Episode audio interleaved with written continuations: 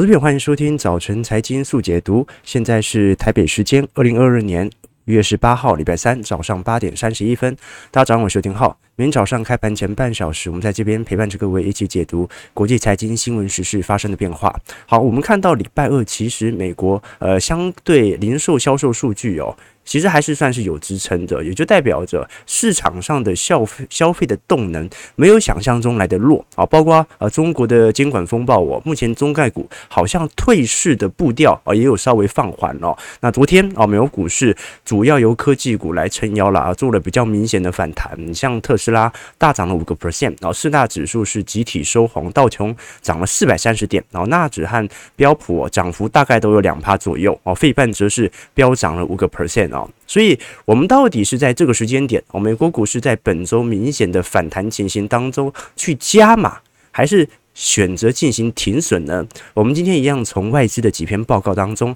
来跟各位做一些观察哦。那其实就更值得大家所关注的，因为呃，鲍尔在昨天有针对参议院的提名发表一些谈话。我们看到近期十年期美债殖利率哦是稍微有所回落。那鲍尔这次表示哦，联总会在未来的进度啊会持续的进行升息。那升息的目的就是要看到通膨明显的下弯。那的确，在联总会采取行动当中，很多的呃就业机构或者说很多的企业可能会由于利率的大幅调升而遭受到一点痛苦，但是联总会啊有十足的信心可以呈现软着陆啊，也就是让景气有自然的下行周期啊打底之后再往上攻哦。好，那我们就从几篇投行啊，针对鲍尔昨天所提出的谈话来针对市场情绪来给出一些建议哦。啊，最直接的是美银。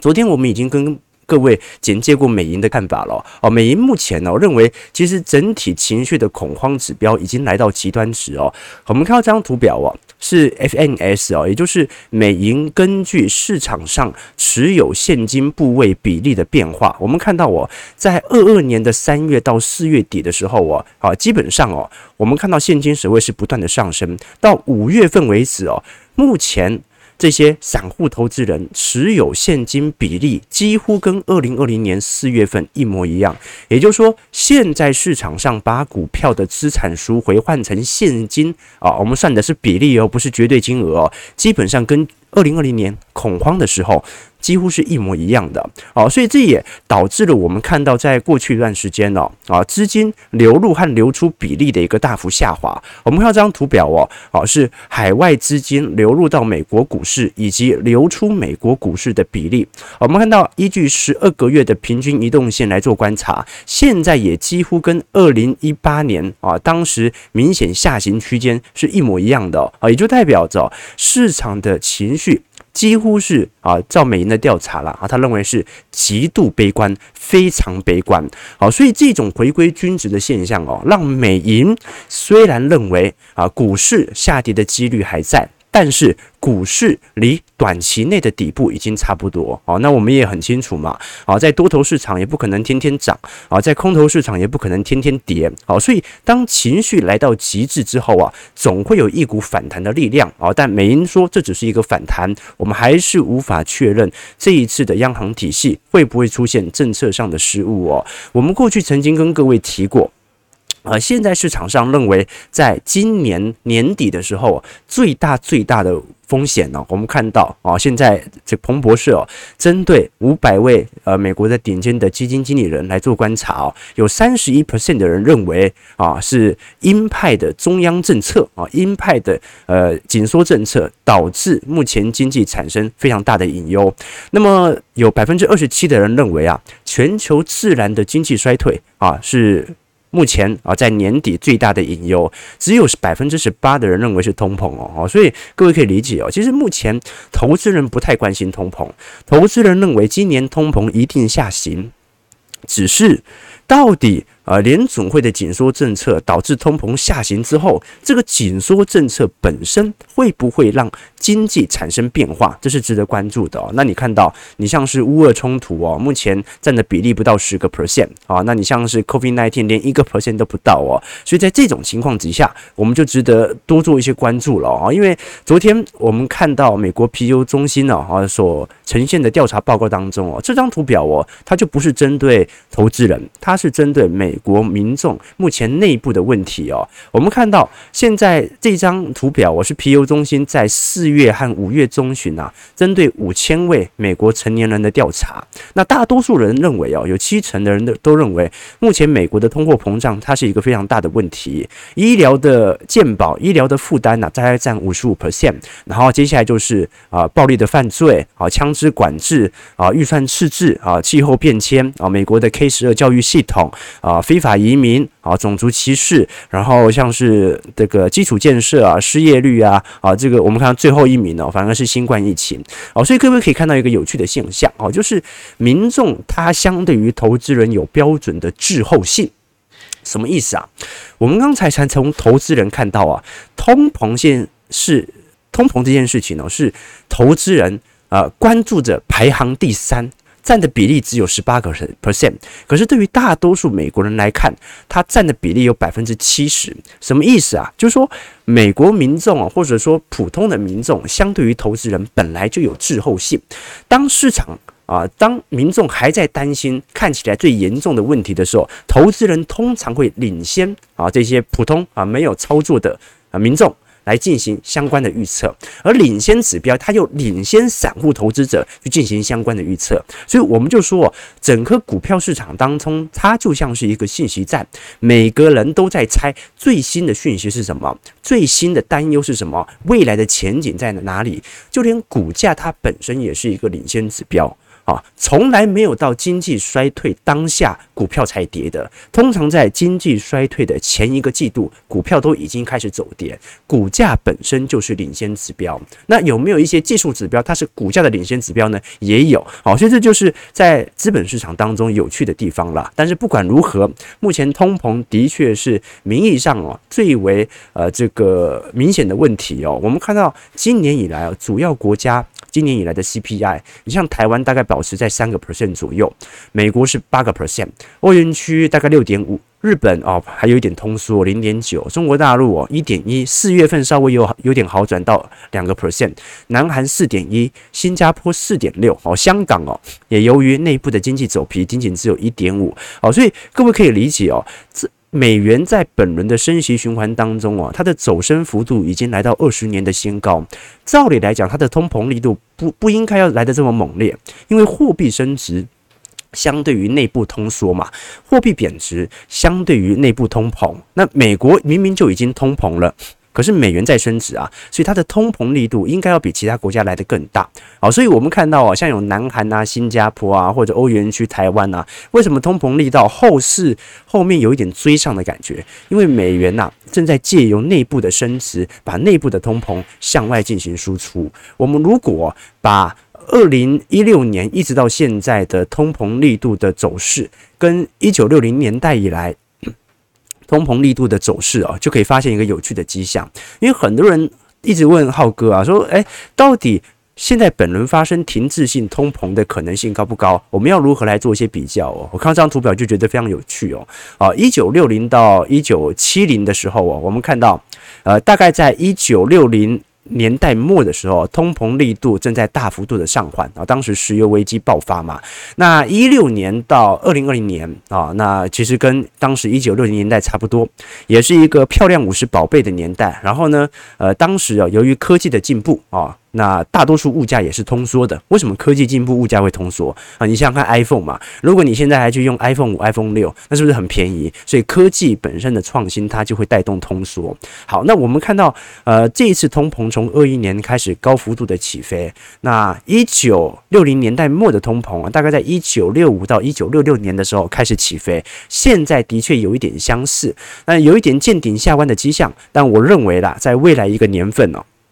通膨会直线的下降啊，至少会到三趴以下哦，所以我反倒觉得啊，现在进入停滞性通膨的可能性没有想象中还要来得高啦。我们看到哦，如果是从啊每周实质收益哦来做观察，各位会发现哦，目前的确按照通膨力度的角色角色来做观察的话，工资水平正在急剧上升，但是联准会现在极度不乐见哦这种工资水平的呃螺旋循环性的大幅上升。为什么？因为工工资水平上升的越快，也就代表着啊，这个工资水平转嫁到实体终端消费品的物价上升力度越快，那就越有可能导致实质的购买力正在下滑啊。所以我们现在看到美银所出炉的报告啊，其实它就是在暗示着一点，那就是市场哦，不能用后续的滞后性的数据来判断未来行情。就你，你不能因为通膨。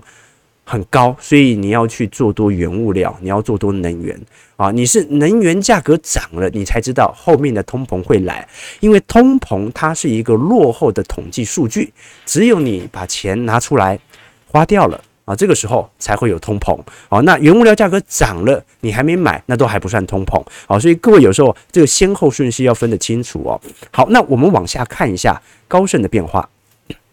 高盛这一次的呃下调美国经济增长的预期哦，已经从呃今年的 GDP 啊。本来是二点四趴啊，持续的下滑到二点三。那么二零二三年的 GDP 增速啊，也下调到一点六趴左右啊。那这次高盛认为啦，哦，整个标普百指数啊，今年年底啊，有可能会下调到三千六百点啊。不过他还是把今年的目标价设在四千三百点啦。好，就是说他还是很相信啊，今年杀得过凶之后啊，肯定会有适度的反弹。那我们先从实质的呃盈余跟标普百指数当中的关系来做看法和演变好了，我们从这张图表可以看得很清楚哦。标普五百指数哦，其实。啊，浅蓝色线哦，是它的 EPS 的预估值，也就是说，其实市场对于未来企业经济增长的前瞻力度没有太悲观的想象啊。那今年赚每股赚二百二十六块，明年会赚到二百三十九块，所以获利应该还是在增长的。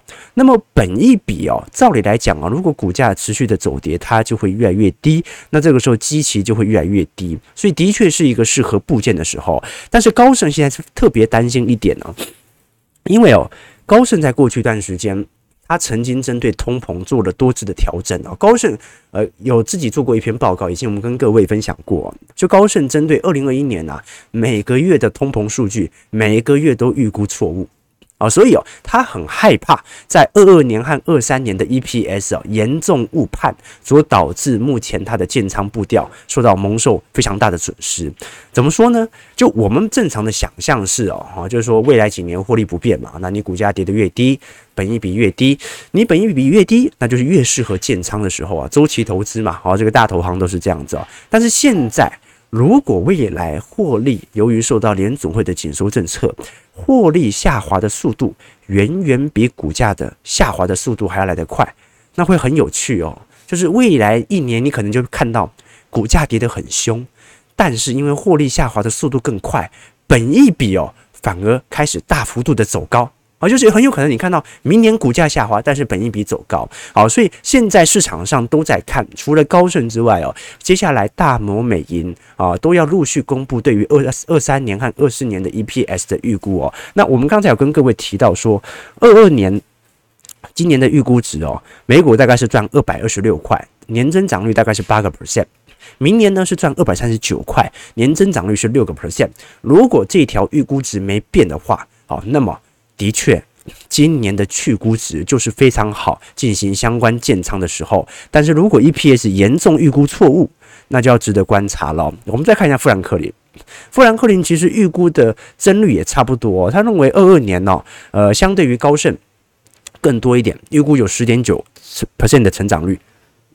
二三年有十点三 percent 的增长率哦，所以在这种状态底下，好，各位就可以理解了哈。那市场上对于标普百指数目前的财测的预估值没有想象中来的差。如果未来我们看到啊股价持续下跌，但基期没下调的一个情况，那就是华尔街普遍对于 EPS 可能有严重误判了啊。这个是高盛所提出的想法了。好，所以我们可以看得很清楚啦，因为高盛在过去一段时间呢。应该是过去一个月度啊，在大宗资产上的营收啊，开始有明显的递减。那他又是这种大宗资产派的，极力做多的，所以他开始要考虑思考是否要减少在大宗资产的资金。我们过去一个月其实看到大宗资产的价格上扬哦，啊，跟去年的供应链其实没什么关系，纯粹就是乌俄冲突所导致的地缘战争情势的紧张。但是我们也很清楚啊，各位看到这张图表哦。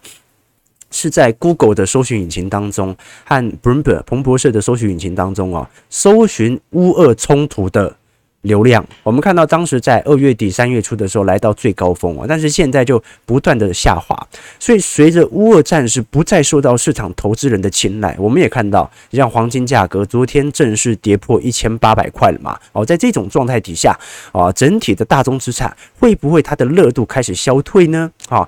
高盛是认为，至少从农粮价格来看，还有往上升的可能性。那这个以后我们会专门做一个专题，给各位做一些解析啊。但是到目前为止，似乎高盛有一些松动的迹象哦，开始考虑对于未来股票资产建仓的计划。好，我们看一下美国股市四大指数的表现。而道琼指数上涨四百三十一点。一点三四 percent，收在三万两千六百五十四点哦，看起来是一个比较明显的反弹然后，但是离前高还有一段距离啦。我们看一下标普，标普上涨八十点，二点零二 percent，收在四千零八十八点哦，跟道琼涨差不多。纳指的部分哦，昨天涨幅有二点七六 percent，三百二十一点，收在一万一千九百八十四点哦，涨最多是费半哦，费半昨天诶，居然是四大指数当中哦第一个明显的站回月线的哦，上涨一百四十六点，五点零二 percent 收在三千零六十六点哦。那其实昨天呃，费半成分股哦，涨势都蛮亮丽的。AMD 大涨了八点七 percent，辉达上涨五点二 percent，高通上涨四点三 percent，英特尔上涨三点六 percent 哦，美光上涨五点六 percent。那昨天台积电 ADR 哦也上涨了三点二二 percent 哦。不过因为昨天台北股市已经率先在雅股进行反应了啦哦，所以今天台北股市肯定呃整体的拉抬力道不会想象中来的这么剧烈哦。那昨天值得观察的一只股票是花旗，其实花旗哦，近期股价也表现的不是特别好，它不像台湾的金融股，台湾金融股大概在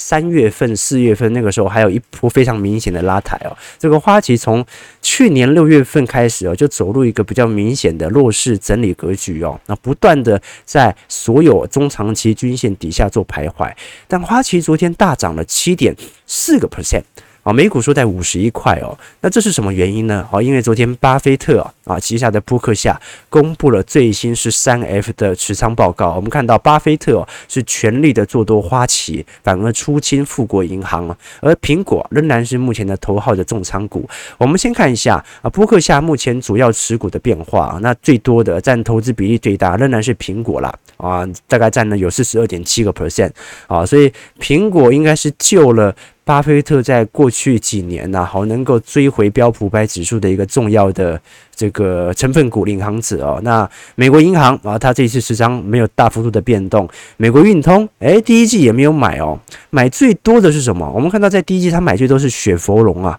哦，这个持仓量增长了三倍哦。那你包括可口可乐、卡夫亨氏、穆迪呀。啊，这个美国合众银行啊都没有大幅度的一个买入哦。那只另外一个买入就是我们今天跟各位提到的动视暴雪哦，买了有三倍多哦。所以我们看到一个有趣的变化，就是说大家都以为哦，这个第一季哦，巴菲特接很凶啊，后来发现哎，他只是挑几只他以前没碰过的能源股啊，或者一些啊游戏概念股啊来开始接仓而已哦。然后也买了一些花旗嘛。啊，那其实整体的持仓量哦，占它总资产部位的影响没这么大哦，所以巴菲特还没有大幅度抄底哦。原本因为呃，我们看现金持有部位它有下调，但它抄底的部位都不是既有的部位，也就是说，他认为到目前为止，他那些持有最多的股票啊，什么可口可乐啊，啊，这个美国运通啊，到目前为止哦。好像也没有来到一个相对便宜的水位，让它可以做大幅度的一个部件哦，这个就值得大家来多做一些留意和观察了。好，那我们把时间拉回到台北股市，来跟各位做一些探讨哦。这个台股昨天算大涨了啊，不过成交量很少哦，哈，昨天。成交量只有两千零六十七亿，然后中场上涨一百五十五点呢，收在一六零五六啊，居然站回万六了，不可思议啊！好，但投信昨天也终止了连二十三买哦，哦，开始转为卖超啊，外资这边卖很少。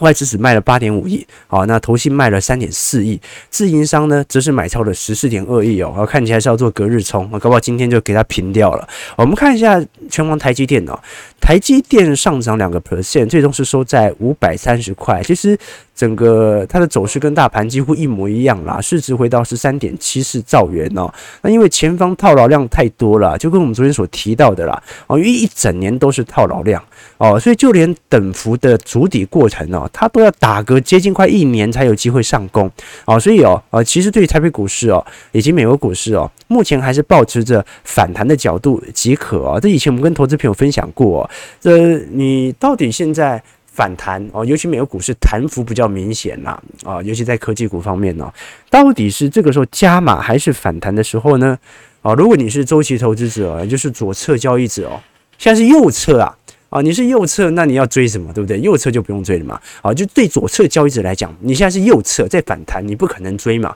啊，那如果你是右侧交易者，啊，你是动能投资者，那目前它也没有回到任何实质明显买盘的支撑啊，所以右侧交易者你也不该买。那你说，那到底谁在买？啊，这就讲到股票市场有趣的地方了。股票市场哦，通常散户在资金建仓的步调哦，啊，不管它是左侧还是右侧啊，通常都有自我的一套逻辑。尤其在右侧交易者当中哦，他肯定不是第一个买的，所以第一个买的永远都是国际的主力啊，国际的这些大资金。机构操作者，那这些人把整个形态哦，这个浮出来了，做出来之后，再吸引散户来进行购买哦，然后到时候就会发现，哎，好像技术线型也没那么准，好，那假突破再跌破，对不对？这以前我我常跟那个猫大，大家应该知道，就是以前 PTT 很有名的财经版版主麦克风，以前跟他呃这个聊天哦，呃，他就跟我讲过他操作的一个概念，他说季线以下不做多。啊，我说季线以下不做多，那时候很调皮嘛，我就问他，那如果啊学那个方唐镜呢？啊，我又上去了，我又下来了，我又上去了，我又下来了，啊，就是呃，我又站回季线，我又跌破季线，我又站回季线，我又跌破季线，那你说我该怎么做呢？啊，比如说我们刚才所提到的这个台积电就这样啊，你看是不是过去一年站回季线，跌回季线，站回季线，跌回季线？那你不是每天都在浪费手续费吗？他说没错啊，所以其实站回呃跌破跌破季线不做多，它是一个大趋势的确定啊。股市最难做是盘整期，就是因为它很难找出一个明显的趋势，所以哦，最好的投资方式哦，反而是在盘整期的时候啊啊多做一些观望的态势，不要急着去追股票，等到趋势成立再去追啊。这个是麦克风哦啊，他当时跟我讲说，做动能投资当中的很。几个重要的要点哦，反弹不代表什么事情，那它是以季线作为生命线主要的判断依据，我觉得蛮有趣的啦啊，虽然我们的投资策略不太一样，但是我觉得也值得大家来多做些借鉴和观察。好，那我们看一下四月份的交易户数哦。现在出来了哦，证交所最新所公布的四月份的定期定额交易户数哦，正在大幅度激增哦，很有趣哦啊，第一名居然是和库金哦，有七点八四个 percent 哦，那你反倒台积电的交易户数在四月份是有稍微减少哦，兆丰金也稍微减少了，就代表着股票的下跌，其实大多数散户哦是有明显退却的迹象在。好，玉山金也有成长啊，第一金小幅成长。你像中华电啊、中信金啊，你像是富邦金都有明显的下滑。那富邦金更不用讲了，富邦金啊，这个跟当时的股利的配发政策啊，稍微讯息被传出的时候就有受到影响，因为富邦金配的很少嘛，哦，没有想象中来的这么多。因为二一年它赚的很多啊，好，所以值得大家来多做一些观察啊，就是说，呃，即使我们看到。纯股族哦，照理来讲啊，定期定额交易户数啊，是在股票下跌的时候啊，照理来讲应该要加大它的买入力道啊。但是市场上其实往往跟我们理论当中所想象的啊，并不太一样。反而我们看到四月份股票下跌的时候，诶，啊，台北股市的定期定额散户。啊，中股族还似乎有一点退却的迹象在哦，哈，所以啊，有时候用局外人的角度来看待这个呃市场上的散户，我就发现蛮有趣的，是吧？好，那我们看一下金控业者哦，金控其实在第一季的呃获利哦，有受到非常明显的冲击哦。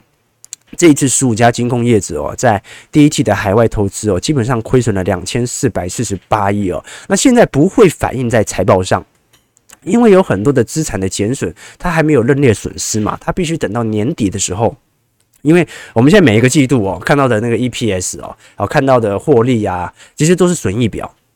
啊，但我们都很清楚啊，这个寿险业旗下有大量的资产哦，啊，它是等到年底的时候，因为现在还没有跟 IFRS 17接轨嘛，所以都是年底的时候才会有呃在资产负债表的认列上的损失。好，所以哦，其实我们现在看金融股的财报的时候，会稍微有点不太准哦，啊，因为它有可能没有把它的资产做停损，那你就看不到它的获利的损失啊，那你就要等到年底的时候才看得到啊，所以反而大家啊要稍微对于金融股的话啊稍微有点这个谨慎的态度哦。我们当然在过去一段时间金融股水涨船高的时候，我啊就停止了做任何对于金融股买进的建议，原因很简单啊，这个买金融股谁会买涨嘛啊，所以一定是等待基期大幅度下滑的时候哦，那基期下滑到见底的那一刻。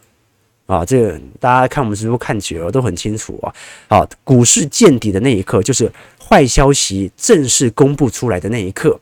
股价涨到顶的那一刻，通常是好消息正式公布的那一刻啊。所以以前跟各位分享吧，航空股什么时候？见高啊！如果假设大盘行情不变的话，那通常就是呃确定解封的时候嘛啊，这个很多的股票都可以这样来做观察啊。但值得关注的是，我们看到花旗哦，昨天针对放贷股啊以及租赁股是持续的看多。我们看到花旗近期哦持续的调高，包括中信金、玉山金、中租 KY 和上海商银的呃买进的目标价啊。呃，中租 KY 是标准的租赁股啊。那其实我们也很清楚啊啊，因为呃现在有大量的商品。物价都在上涨，像最近嘛，啊最近这个汽车啊，我忘记是哪一款了。Toyota 不是有卖三百台新的电动修理车嘛？哦，你这对于租赁股就有非常大的一个拉抬作用，毕竟物价上涨，那么它可以放贷的金额就变多嘛。哦，所以我们看到基本上，呃，花旗调高金融股目标价的大部分都是。呃，放贷股哦，那你反倒是寿险股的富邦金、国泰金啊，那证券股的元大金啊，它就没有呃，保持比较中立的角色哦。那之前涨幅比较拉比较大的兆丰金啊，那现在它也是采取中立的一个态度哦。其实各位可以了解到啊，很多投资朋友会问我说，随着目前金融股基期的下调，